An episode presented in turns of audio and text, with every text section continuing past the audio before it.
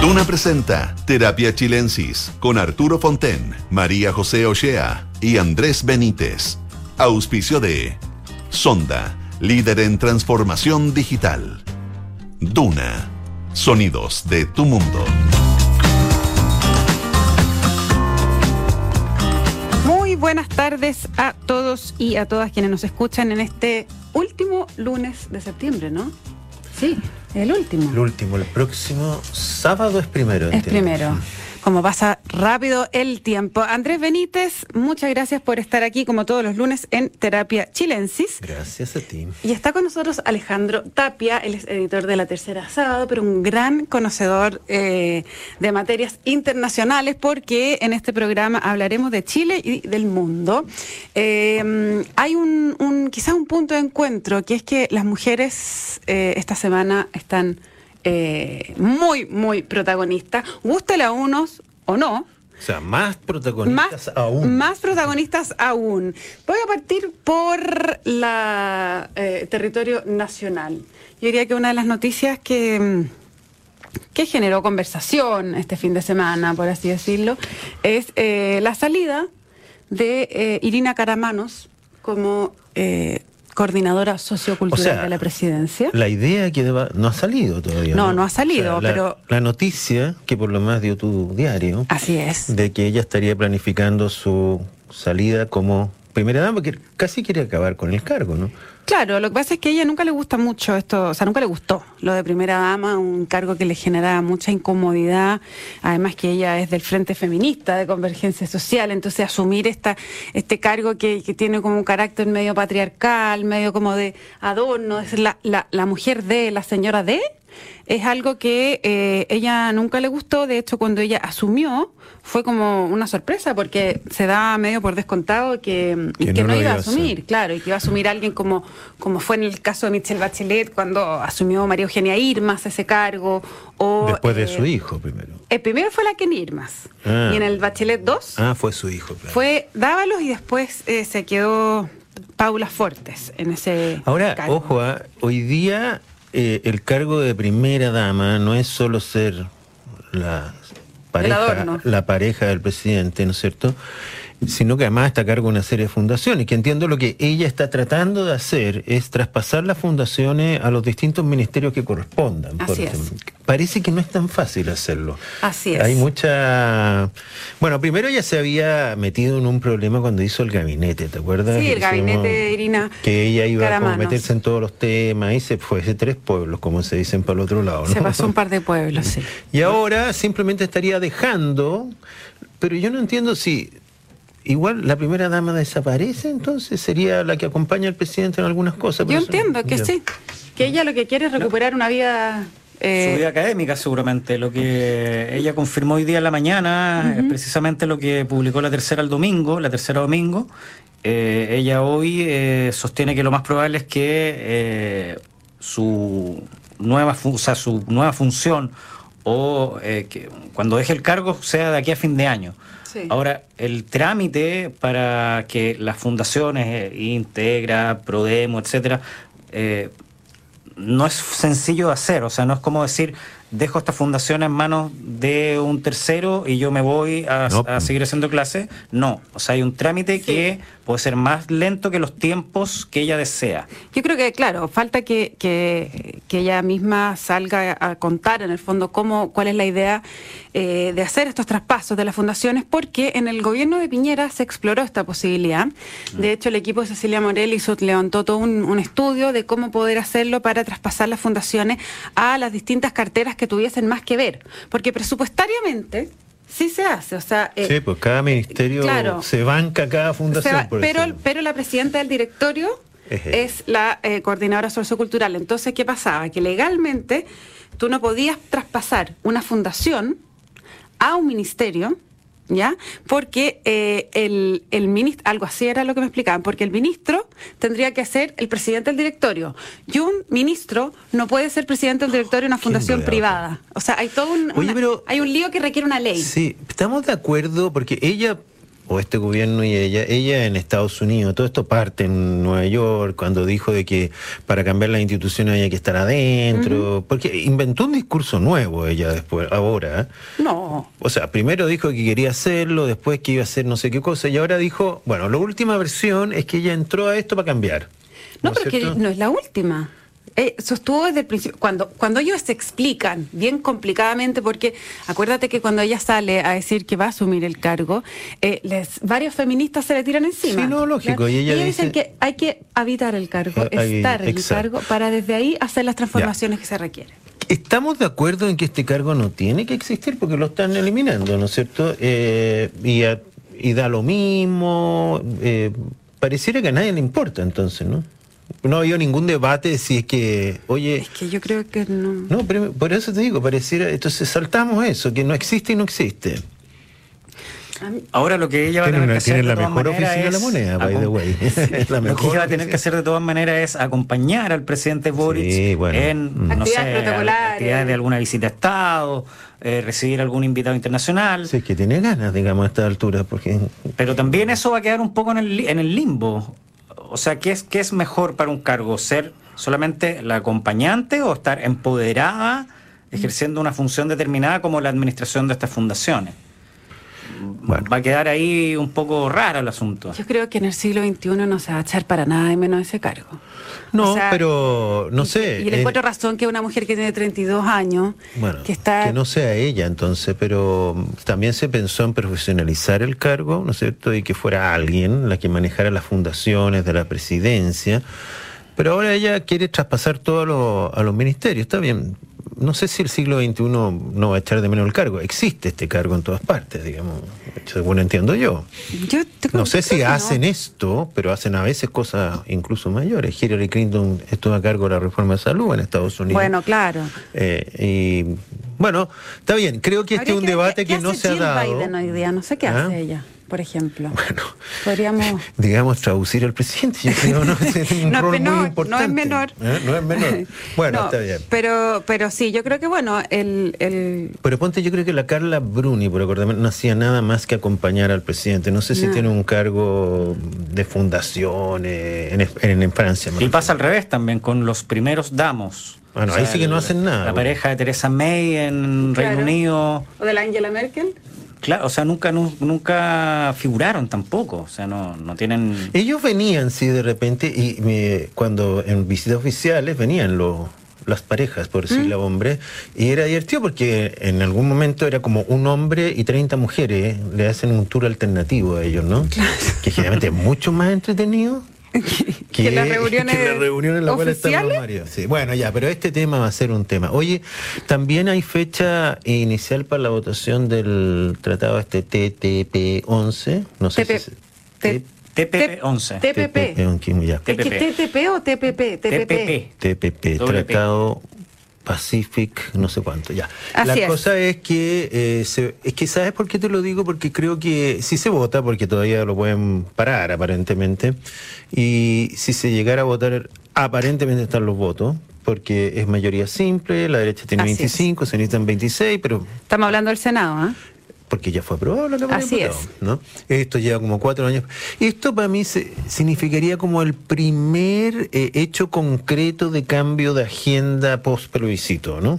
Es como Una, tú dices como la, la personificación Sí, del como- cambio de rumbo. Es como un cambio de rumbo. Se ha hablado muchas cosas, que se van a suavizar las reformas. Bueno, hubo el cambio de gabinete como primer gesto. Sí, sí. Pero como este era un, un- y perdón, aprovechamos a nuestro invitado que sabe estas cosas, pero esto estaba durmiendo, tiene una alta resistencia en, en- en los oficialismos, sobre todo en el Partido Comunista.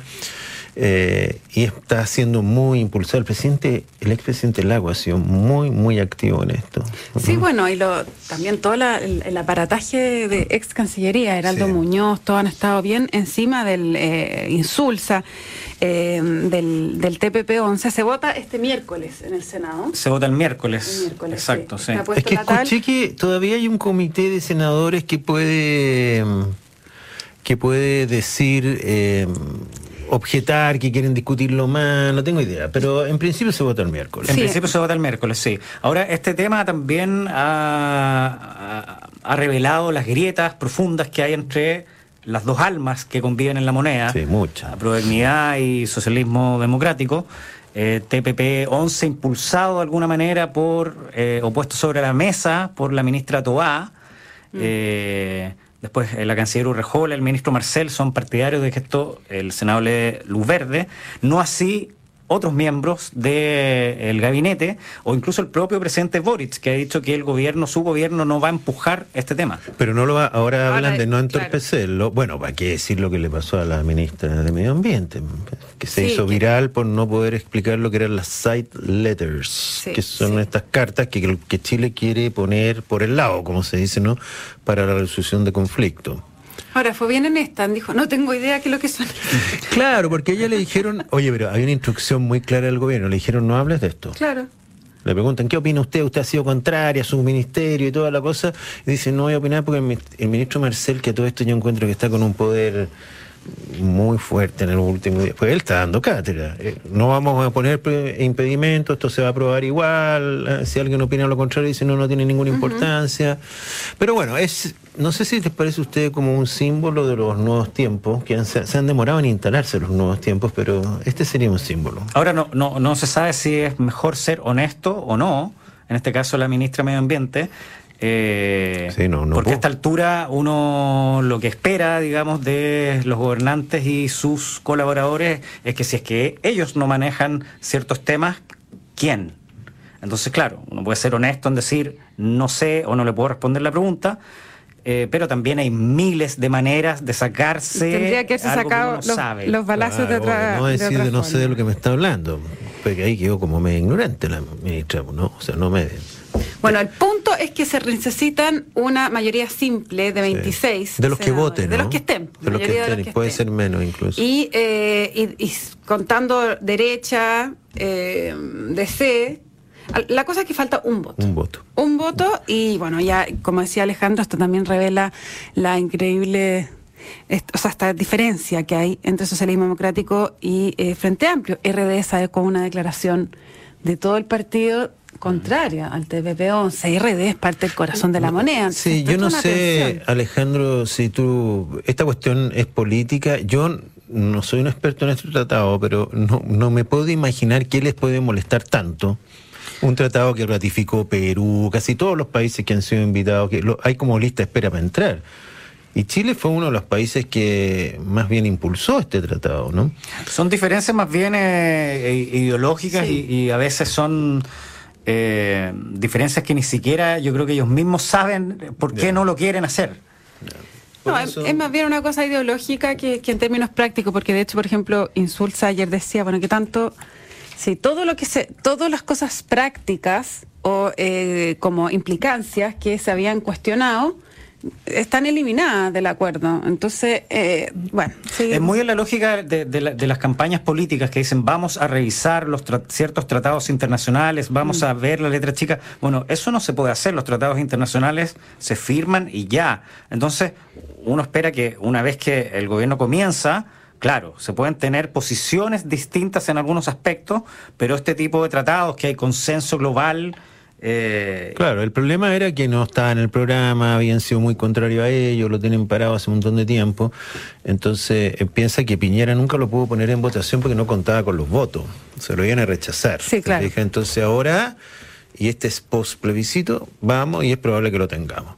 ¿Vamos a Italia un rato? Vamos a? Italia, sí, eso los quería, los quería llevar porque partimos del programa diciendo que las mujeres estaban bastante protagónicas. Eh, nos referimos a Giorgia Meloni, eh, la primera eh, mujer que llegará al poder en Italia, apoyado por la coalición de ultraderecha. Ella es una política que es neofascista y es la primera que, que va a estar en, en Italia, pero en el mundo, como nos hizo ver Andrés Benítez hace un rato, antes de partir del programa, era la número, ¿cuánto dijimos? ¿17? No, en Europa. En Europa. hay 17 primeras ministras. En este momento, wow. Incluyendo a la, a la nueva primera ministra de... futura. No, no, eh, la de Inglaterra. La, La de Inglaterra. Reino Unido. ¿Cómo se Liz dice? Truss. Inglaterra, Reino Unido, Gran. Gran Bretaña. ¿Cómo, se le llama? Son cosas distintas. Ella es primera ministra de, Reino Unido. De Reino, Unido. de todo. Ya, Ahora ya, lo, interesante es analizar eh, qué, significa que eh, una mujer con esta trayectoria política, con esta visión política, ella eh, de alguna manera es parte de una carrera en la derecha, cuando tenía 16, 19 años creo que hizo como unos discursos. Antes también, no, pero creo que a los 19 dijo unas palabras como muy reverenciales hace Mussolini, que es lo que hoy le sacan y le sacan eh, encima. Eh, es más conservadora, bueno, pero cuéntanos tú mejor.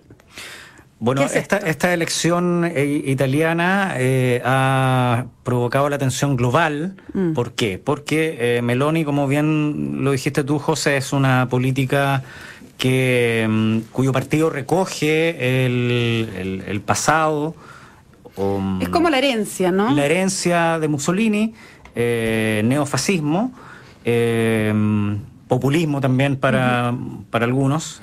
ella es eh, una política de ultraderecha, como también lo fue Salvini, pero son ultraderechas distintas.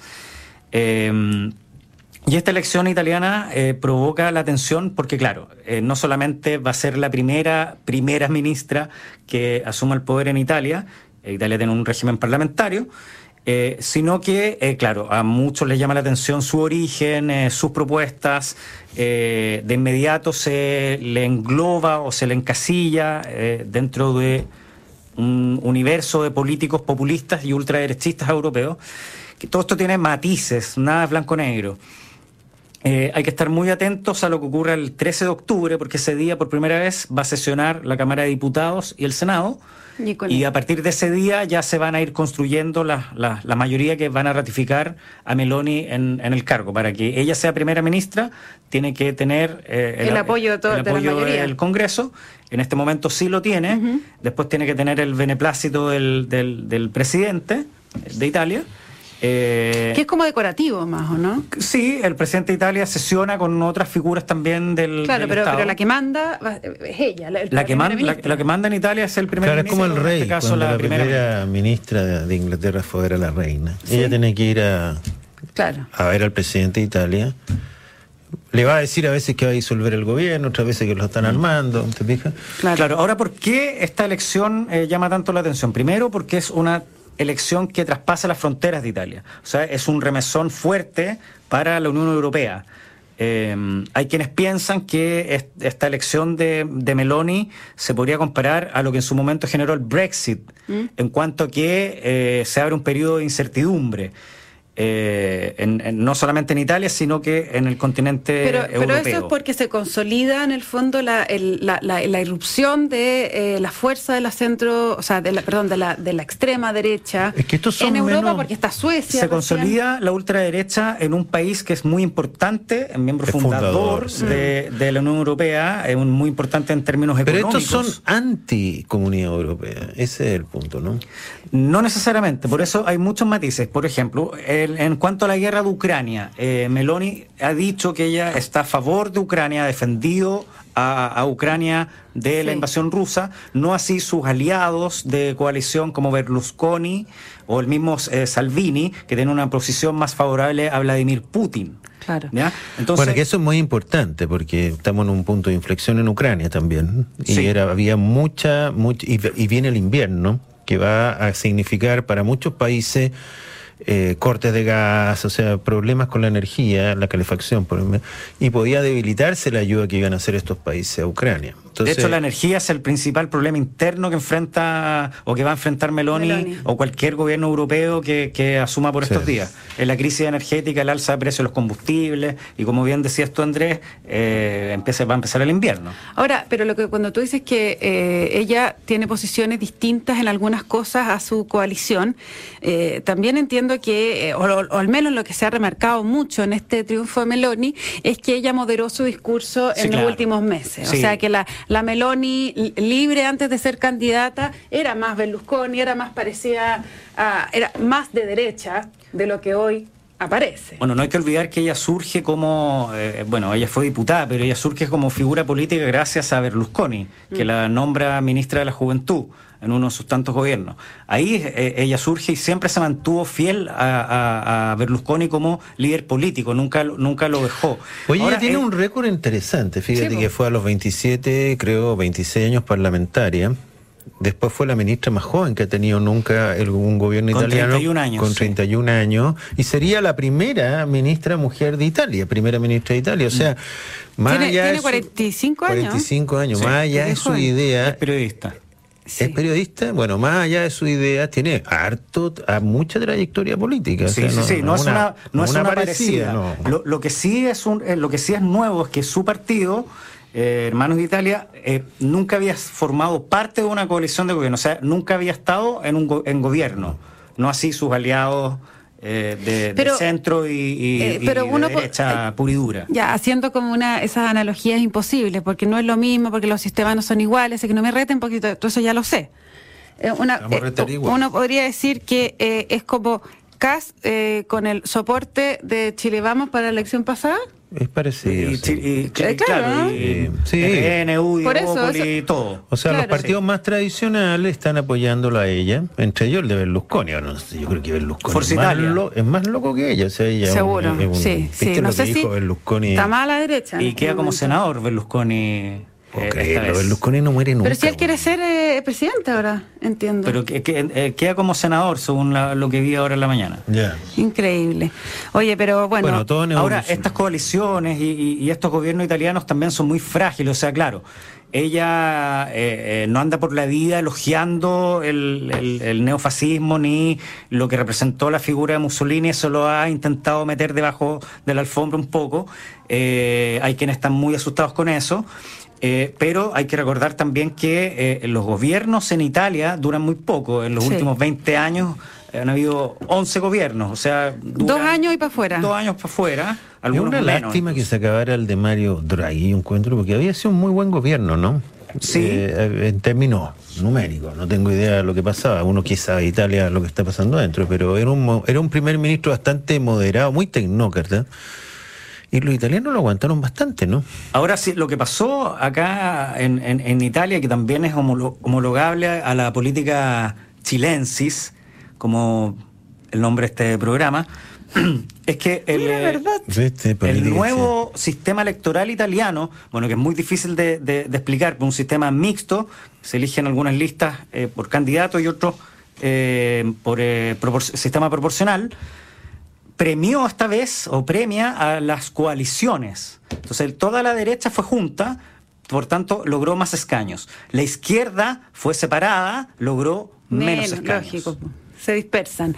Ahora, eh, eh, es una elección que tuvo una altísima abstención también, ¿o no?